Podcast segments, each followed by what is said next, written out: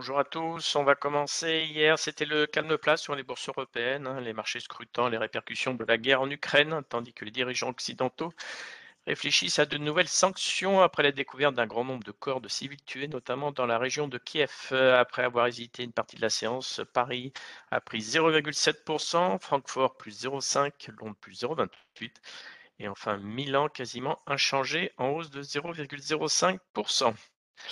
Euh, à Wall Street, hier, la bourse de New York a terminé en hausse hein, grâce à la belle séance des géants américains de la tech. Le Dow Jones a gagné 0,3, le Nasdaq a lui pris 1,90%, tandis que l'indice élargi du S&P 500 a engrangé 0,81%.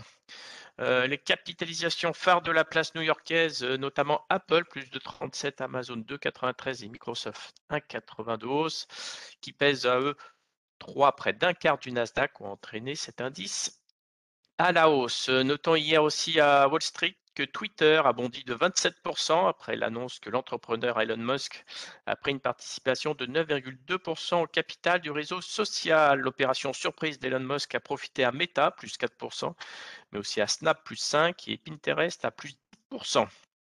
Quant à Tesla, euh, le groupe a profité des bons chiffres de livraison trimestrielle. Elle a fini en hausse de 5,6%.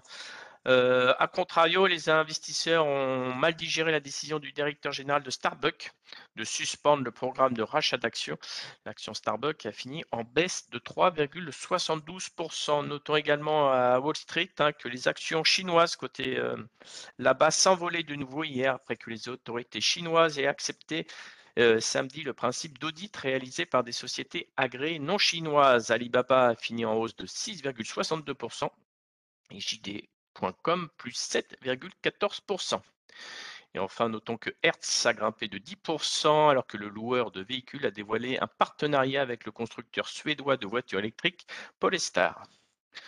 Ce matin en Asie, une toute petite séance. hein, les marchés chinois, hongkongais taïwanais sont fermés pour euh, jour férié. Euh, notons qu'au Japon, euh, la faiblesse des dépenses des ménages en février à plus 1%, alors que le consensus attendait plus 2,7%, a pesé sur le sentiment. hein, le Japon a terminé en légère baisse de 0,2%. Concernant le pétrole, les cours du pétrole euh, poursuivaient ce matin leur rebond euh, en Asie, hein, dans la perspective de nouvelles sanctions occidentales contre la Russie. On avait un prix du baril, le, le WTI américain, qui gagnait 1,6% à 105 dollars et celui du Brent avancé de 1,55% à 109 dollars.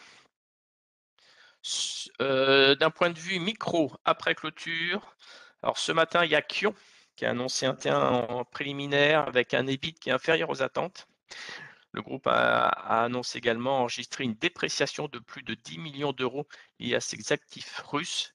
Et surtout, Kion a annoncé suspendre sa guidance pour 2022.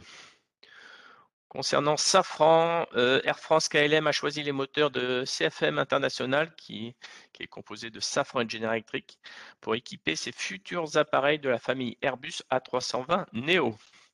Casino, le groupe de distribution, a annoncé hier soir la cession de ses parts restantes dans la foncière Mercialis pour un montant de 87 millions d'euros. Et enfin, la Générale a annoncé ce matin que sa banque en ligne Boursorama avait signé un accord définitif avec ING, lui permettant de proposer des offres privilégiées pour reprendre les clients de la banque de détail de l'établissement néerlandais en France. Je laisse la parole à Nantes. Bonjour, CGG annonce un partenariat stratégique avec Kent, une société d'ingénierie énergétique, pour travailler ensemble sur des projets de capture du carbone et de pro- production d'hydrogène. Et va achète l'éditeur de logiciels allemand PDF Forge pour un montant total de 24,5 millions d'euros financé en numéraire. À travers cette, euh, cette opération, Claranova réaffirme son ambition de s'établir comme le concurrent de référence d'Adobe Acrobat sur le segment des logiciels de gestion PDF. Voilà pour nous. Merci Céline. Concernant les changements de recommandation sur LVMH, il y a JP Morgan qui reprend son suivi à surperformance, objectif de 780 euros. Concernant Kering, euh, toujours JP reprend son suivi, recommandation neutre avec un objectif de cours de 670 euros. Sur Hermès, euh, toujours JP reprend le suivi à neutre également en fixant un objectif à 1150 euros. Sur AXA, le prix est baissé par Morgan Stanley à 32 euros. Sur ADN, Wells Fargo démarre le suivi à surpondérer. Euh, objectif 2201 euros. Sur Crédit Agricole, Alpha Value passe d'accumuler à alléger, target 9,49 euros. Et enfin sur HelloFresh, Jeffries reste à l'achat, mais avec un objectif réduit à 81 euros. Concernant l'agenda du jour, on aura à 14h30 la balance commerciale aux États-Unis, on aura l'indice PMI des services à 15h45 et l'indice ISM des services à 16h. Je laisse la parole à Lionel. Oui, bonjour. Euh, pas de changement sur les indices européens. Sur le CAC, où l'on suit la moyenne mobile 10 jours, qui passait vers 6650 hier. Donc, elle a été support sur la petite mèche basse d'hier. Elle l'a été vendredi.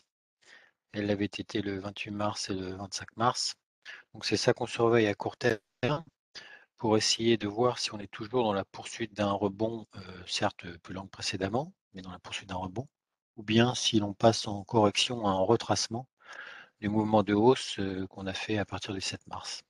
Euh, donc elle monte légèrement, elle devrait être autour de 6660 aujourd'hui. En résistance, la zone des 6800 points euh, qu'on a atteint la semaine dernière. Bonne journée. Merci, bonne séance.